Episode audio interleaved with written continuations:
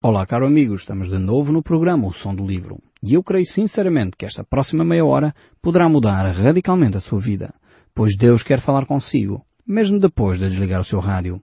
Eu sou Paulo Chaveiro e nós hoje estamos a concluir o estudo do livro de Oseias. Nós estamos no capítulo 12 e iremos ver hoje o capítulo 12, 13 e 14 para concluir este estudo de um livro tremendo que nós encontramos nas Escrituras. Este livro que nos fala do grande amor de Deus, da sua justiça para com o seu povo, da forma como Deus atrai o seu povo procurando uh, todos os meios humanos e sobrenaturais para os trazer de volta. Mas mesmo assim, o povo de Israel tem um coração, um coração muito duro. Eu espero sinceramente que ao longo deste estudo você tenha percebido que, se calhar em algumas alturas, o seu coração pode estar também assim. Em determinados momentos, nós questionamos Deus e criamos um Deus, muitas vezes à nossa imagem e à nossa semelhança, que não é o Deus das Escrituras. Precisamos voltar àquele Deus que está nas páginas da Bíblia, encontrar este Deus de amor e voltarmos a relacionar-nos com Ele. É esse o grande desafio, creio eu, deixado aqui pelo autor do livro de Oseias. Eu gostaria de começar desde já a ler o verso 1 deste capítulo 12 que diz assim Efraim apascenta o vento. Começa esta frase assim, começa este capítulo desta forma. Uh, e mostra, no fundo, como Israel, Efraim, é sinónimo de Israel aqui, uh, é uh, uma nação desorientada. Uma nação sem propósito. Você já conseguiu pensar o que significa apacentar o vento? Ninguém consegue controlar o vento. O vento não se controla, não se consegue canalizar. Eh, Torna-se extremamente difícil estar numa tarde ventosa, seja a fazer o que for. Eh, então o texto mostra como Israel estava completamente perdida na, naquilo que estava a tentar fazer. Perdia as oportunidades que Deus eh, lhes tinha dado uma nação inteira eh, que troca os valores de Deus, os valores espirituais, as promessas que Deus tinha por coisas vãs, por coisas inseguras, por coisas vazias e sem orientação. Realmente, eh, Deus tinha um propósito para a nação de Israel e eles passaram ao lado, querendo fazer as coisas à sua maneira, foram como que uh, apacentar o vento. A nação de Judá, a sul, eh, que é o reino do sul, tínhamos Israel eh, a norte, que é designado aqui por Efraim, temos Judá a sul, uh, apesar de, em grau menor, eles também tiveram este mesmo tipo de atitude. Afastaram-se de Deus, abandonaram os caminhos de Deus, e no fundo o grande clamor de Deus para com este povo era arrependei-vos. Arrependei-vos. Arrependei-vos. Este ainda é o, o, conselho de Deus, o clamor de Deus. Ele foi verbalizado pela pessoa de João Batista, pela pessoa de Jesus Cristo logo de imediato, quando Jesus nos, nos dizia, se não vos arrependerdes de todos, igualmente perecereis. Arrependei-vos porque é chegado o reino dos céus. Este é o clamor de Deus para cada um de nós. E nós, se não ouvimos de facto a voz de Deus, vamos andar a perder anos e anos da nossa vida sem nos encontrarmos, envolvidos em tanta coisa, procurando tanto bem-estar em materialismo, quando na realidade não é as casas que nos faltam, não é os carros que nos fazem falta, não é a conta bancária, ainda que tudo isso é essencial à nossa vida, mas não é isso que nos dá a paz de Deus. A paz interior. É o relacionamento que Deus quer desenvolver connosco, que nos pode proporcionar um bem-estar como nunca antes experimentamos. Mas de volta aqui ao texto bíblico, vemos aqui uh, o que se segue neste capítulo 12. E no ventre pegou no calcanhar de seu irmão, e aqui falando de Judá, uh, de Jacó, aliás, uh, e de Esaú, e no vigor da sua idade lutou com Deus, lutou com anjo e prevaleceu, chorou e lhe pediu mercê. Em Betel achou a Deus e ali falou Deus conosco. Temos aqui uma resenha histórica, um resumo histórico da vida de Jacó. Uh, Jacó nasceu agarrado ao calcanhar do seu irmão Isaú, uh, e isso temos aqui. Uh, depois, mais tarde, vemos que, de facto, ele astutamente vendeu ao seu irmão o direito da primogenitura. Esaú desprezou, assim, aquilo que era seu por direito, a sua herança, e depois vemos esse lutar com Deus. Eu creio que muitas vezes nós somos Jacó. Uh, tentamos guerrear com Deus, fazer as coisas à nossa maneira. É curioso que aqui o texto resume a vida de Jacó assim nestas, uh, nestas grandes pinceladas. Uh, diz que ele lutou com o anjo e prevaleceu, por um lado, mas por outro lado é, é curioso quando nós lemos lá no livro do Gênesis este episódio, vemos que Jacó saiu a manquejar, saiu coxo desta peleja. E muitas vezes nós somos assim, teimosos como Jacó. Lutamos com Deus e queremos uma coisa tão insistentemente que quando saímos, saímos feridos. Alcançamos o que queríamos, mas saímos feridos. E muitas vezes era preferível não lutarmos com Deus. Era preferível ouvirmos a voz de Deus. Era preferível porque Deus tem coisas boas para nós. A Bíblia nos diz que a vontade de Deus é boa, perfeita e agradável. O problema sabe qual é? É que nós não acreditamos muito nisto. Duvidamos que a vontade de Deus seja boa, perfeita e agradável. E por isso queremos fazer as coisas à nossa maneira. E como nós já vimos para trás, aqui no livro de Oseias, aquilo que uh, semeia ventos, colhe tempestades. Uh, e realmente muitas vezes nós fazemos isso. Semeamos ventos à nossa volta, semeamos amarguras à nossa volta, queremos torcer o braço a este e àquele, fazer isto à nossa vontade, aquilo como eu quero, trabalhamos afincadamente, desgastamos a nossa vida e afinal de contas Deus quer abençoar-nos com todas essas coisas com muito menos trabalho. Mas é necessário nós ouvirmos a voz de Deus. É necessário pararmos de lutar com Deus. É necessário deixarmos de querer fazer as coisas à nossa vontade e render-nos nas mãos de Deus. Mas voltando aqui ao texto, o verso 5 ainda prossegue. O Senhor, ó Deus dos exércitos, o Senhor é o seu nome. Converte-te ao teu Deus, guarda o amor e o juízo, e o teu Deus te espera sempre. Vemos aqui Deus a resumir, no fundo, aquilo que é o desejo de Deus para nós. Que no fundo é que nós nos convertamos a Ele, nos voltemos para Ele, para guardar o amor e o juízo, guardar a justiça. É com esta ideia dupla do amor e da justiça. Não uma justiça cega, mas uma justiça que ama. Uma justiça que é feita alicerçada numa premissa básica que é o amor. Não no ódio, não na amargura, não na irritação, não num sentido de justiça cega, eh, mas eh, numa justiça que é baseada no amor. E eu creio que quando nós fazemos isso, e eu creio que talvez o mais parecido com isto é a nossa relação com os nossos filhos, uh, aí começamos a compreender o coração de Deus. Só que às vezes nós temos dificuldade em compreender o coração de Deus porque os nossos pais, os nossos progenitores, ou nos abandonaram, ou nos maltrataram, ou nos violentaram, e por isso nós temos grandes dificuldades em entender quem Deus é. Eu compreendo isso. Uh, é difícil para alguém que, no fundo, a figura paternal lá em casa era um brutamonte, era alguém que violentou a família, e depois pensar num Deus que é pai, que horror. Se Deus é pai é parecido com o meu pai e nós confundimos as coisas. Agora, Deus não é o seu pai. Deus é muito mais amoroso. Ainda que Deus uh, uh, possa descrever isso na, nas suas, uh, na sua palavra, este amor de uma forma tremenda, às vezes nós temos essa dificuldade em entender, porque temos esse passado, essa herança que nos marca. Ainda que talvez você tenha tido um pai amoroso, eu quero dizer que Deus é cem vezes mais amoroso do que o seu pai qualquer coisa que você não pode imaginar. Só que às vezes nós temos dificuldade de entender este Deus, porque aquilo que nos foi incutido uh, muitas vezes não foi este Deus. E porquê? Porque as pessoas que nos passaram esta imagem de Deus não conheciam a Deus. Precisamos voltar às Escrituras mais uma vez. Tão simples quanto isso. Precisamos voltar às Escrituras uh, para perceber que quem Deus é. E tudo aquilo que está ao nosso redor eh, é, é fruto da ação de Deus sobre nós. É por isso que ele aqui descreve-se como o Deus dos exércitos. O Deus todo-poderoso. Aqui a expressão Deus dos exércitos tem essa, esse cunho. Deus eh, todo-poderoso. E, e, nada do que ocorre na humanidade, mesmo as coisas às vezes mais difíceis, escapam ao sentido de Deus. Não quer dizer que é Deus que aprova, não é? Quer dizer que é Deus que quer que aconteçam. Mas Deus muitas vezes permite. É diferente ser a vontade de Deus eh, de ser a permissão de Deus. É verdade que Deus permite, Ele permite mais uma vez baseado no seu amor. Eh, o próprio Jesus reconhece isso e diz isso ao governador Pilatos quando ele diz nenhum poder terias se do céu não te fosse dado.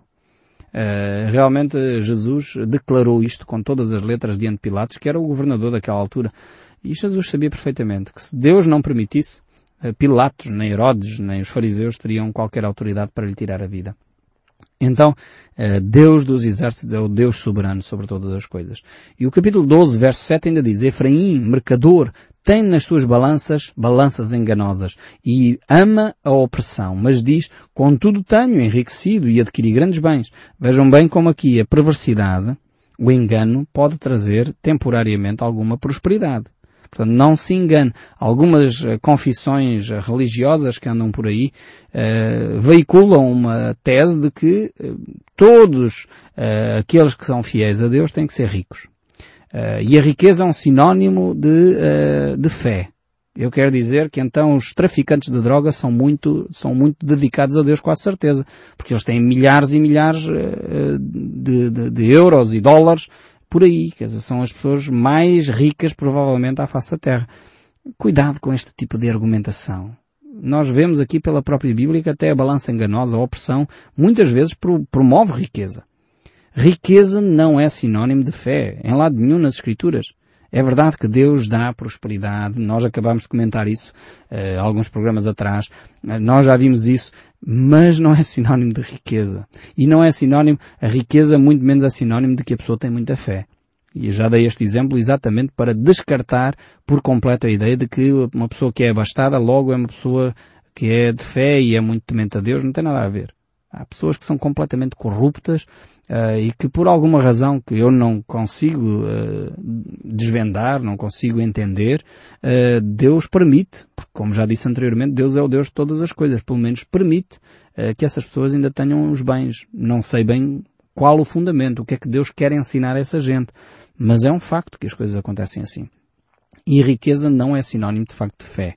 Uh, tenham isso em atenção, porque senão, de facto, os traficantes de droga, os traficantes de armas, eram as pessoas de maior fé à face da terra, porque eles têm para aí dinheiro que nunca mais acaba. Mas tomem atenção para não cairmos em artimanhas muitas vezes falaciosas, enganadoras, que parecem bonitas, parecem ter algum fundamento bíblico, mas depois, eh, quando bem alicerçadas, quando bem abanadas, verificamos que os fundamentos são fracos. E um deles é este contudo, enriquecem, apesar de terem balanças enganosas, apesar de oprimirem os povos. Em todos esses uh, meus esforços não acharão em mim iniquidade alguma, nada que seja pecado. Vemos que esta é a atitude, o povo achava que, ok, Deus não vai ver a violência, Deus não vai entender, Deus não percebe, um, e, e de facto o povo não percebe que está longe dos caminhos de Deus. Como dizia o apóstolo Paulo, não há um justo nem um sequer. Todos pecaram e destituídos estão da glória de Deus. Não há quem faça o bem. Não há nenhum sequer. Todos extraviaram a uma e se fizeram inúteis. Este é o estado do coração do homem. Uh, mais valia que nós tivéssemos a consciência da nossa, da nossa postura espiritual e talvez pudéssemos até uh, declarar as palavras de Isaías, quando ele teve aquele confronto, aquele encontro com Deus, aquele famoso uh, texto de Isaías, capítulo 6, um livro fantástico, este livro de, de, Isaías, onde ele diz, ai de mim que estou perdido, porque sou homem de lábios impuros e habito no meio de um povo de impuros lábios. Isaías tinha consciência e confessou o seu pecado, por isso alcançou a misericórdia. O verso 9 aqui, no nosso capítulo 12 do livro de Oseias, continua, Mas eu sou o Senhor, teu Deus, desde a terra do Egito. Eu ainda te farei habitar em tendas, como nos dias de festas. Falei aos profetas, multipliquei as visões, pelo ministério dos profetas propus símiles. E há em Gileade transgressão, pura vaidade são eles. E em Gileade sacrificam bois, e os seus altares são como montões de pedras nos sulcos dos campos de facto, a obediência a Deus é melhor do que qualquer tipo de sacrifício, de qualquer tipo de festa, qualquer tipo de arraial. Precisamos, se calhar, parar mais as festas populares, os arraiais populares e voltar à obediência a Deus. Verso 12 diz, Jacó fugiu para a terra da Assíria e Israel serviu por mulher, para ele guardou o gado. Mas o Senhor, por meio de um profeta, fez subir Israel do Egito, e por um profeta foi ele guardado. Aqui refere-se a Moisés, quando Moisés tirou o povo de Israel do Egito, e Deus utilizou até um líder forte, carismático, eh, para poder conduzir a nação de Israel até, eh, até a terra prometida. Mas mesmo assim não serviu. Mesmo assim o povo afastou-se de Deus. Continua o verso 14. Efraim muito amargamente provou a ira, portanto o Senhor deixará ficar sobre ele o sangue por ele derramado e fará cair sobre ele o seu opróbrio. Aqui mais uma vez refere-se a todas as atrocidades, as, as coisas vergonhosas que aconteceram uh, dentro da nação de Israel, mesmo tendo eles algum conhecimento de quem Deus era.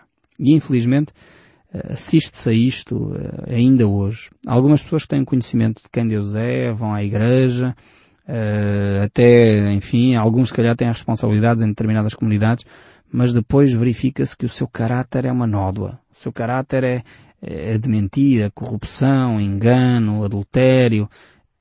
Pois, todos nós pecamos, isso eu sei. Todos nós precisamos de nos arrepender sinceramente. Mas quando nos mantemos sistematicamente neste caminho, Deus mais cedo ou mais tarde fará justiça. O capítulo 13, chegamos assim ao capítulo 13 do livro de Oseias, e o verso 1 diz assim, Quando falava Efraim, havia temor, foi exaltado em Israel, mas ele se fez culpado no tocante a Baal e morreu. Aqui temos mais uma vez a referência à idolatria. E esta idolatria que mata espiritualmente o povo inteiro. Quantas vezes nós verificamos exatamente isso? Um povo que se subjuga a ídolos, a imagens de escultura, a seres que são criaturas e não ao Criador, eh, vai morrendo eh, espiritualmente. Pode levar décadas, pode levar séculos, mas vai morrendo, eh, porque de facto se vai cada vez mais afastando do propósito de Deus. Por isso é urgente nós voltarmos àquilo que é essencial no cristianismo. E o que é essencial no cristianismo é Cristo. Ele é o que dá nome, inclusive, à nossa fé, à nossa convicção, aos nossos valores. Por isso chamamos cristãos. Então temos que tornar Cristo o centro da nossa fé. Temos que tornar Cristo, como cristãos que somos, o centro das nossas convicções, o centro da nossa vida. Voltando ao verso 2 ainda diz, agora pecam mais e mais, e a sua prata fazem imagens de fundição, ídolos segundo os seus conceitos, tudo obras de artífice, obras fantásticas, diz aqui o texto, obras bonitas, obras que são espetaculares, mas são uh, ídolos, são obras de fundição. E dizem, sacrificai a eles. Hoje até beijam os bezerros. Vejam bem o caminho que este povo fez. Chegar ao ponto de dar beijos em imagens de escultura, achando que isso era um ato de fé, era uma demonstração dos seus afetos para com uh, aqueles deuses, com aquelas imagens. Eu sinceramente às vezes vejo isto repetir-se no nosso meio. Não é só o povo de Israel que dá beijos em imagens de escultura. Quantos e quantos portugueses fazem o mesmo? E, e, dói-me o coração, eh, como português, como cristão, verificar isso na nossa própria cultura. Israel era, era muito semelhante, creio eu, à nossa nação. Era uma nação que tinha tudo para ser diferente. Era uma nação que tinha os princípios básicos, tinha o conhecimento da lei, tinha o conhecimento da Bíblia, tinha a Bíblia na sua mão, podia fazer diferente, mas não fazia. E nós temos tudo para ser diferentes. Nós temos uma herança histórica cristã nós temos de facto a Bíblia nas nossas mãos. Temos o privilégio de poder declarar que nós cremos em Deus Pai, Filho e Espírito Santo e todos os cristãos que me estão a ouvir revêem-se nesta afirmação. Eh, realmente nós temos essas convicções profundas, mas continuamos a dar beijos em imagens de escultura. O que é que se passa connosco? O que é, onde é que nós encontramos isso nas Escrituras que nos favorece, que diga, sim senhora, temos que fazer. Antes, pelo contrário, nós encontramos textos como estes do Oseias que diz que não devemos fazer. E eu pergunto como é que nós cristãos, que dizemos que lemos a Bíblia, conhecemos a Bíblia, seguimos a Bíblia, fazemos o que fazemos diante de imagens de escultura. Eu lamento ser tão franco convosco, mas não posso deixar de o afirmar. Não posso deixar de declarar aquilo que a Bíblia declara. Temos de acabar com essa idolatria no nosso meio.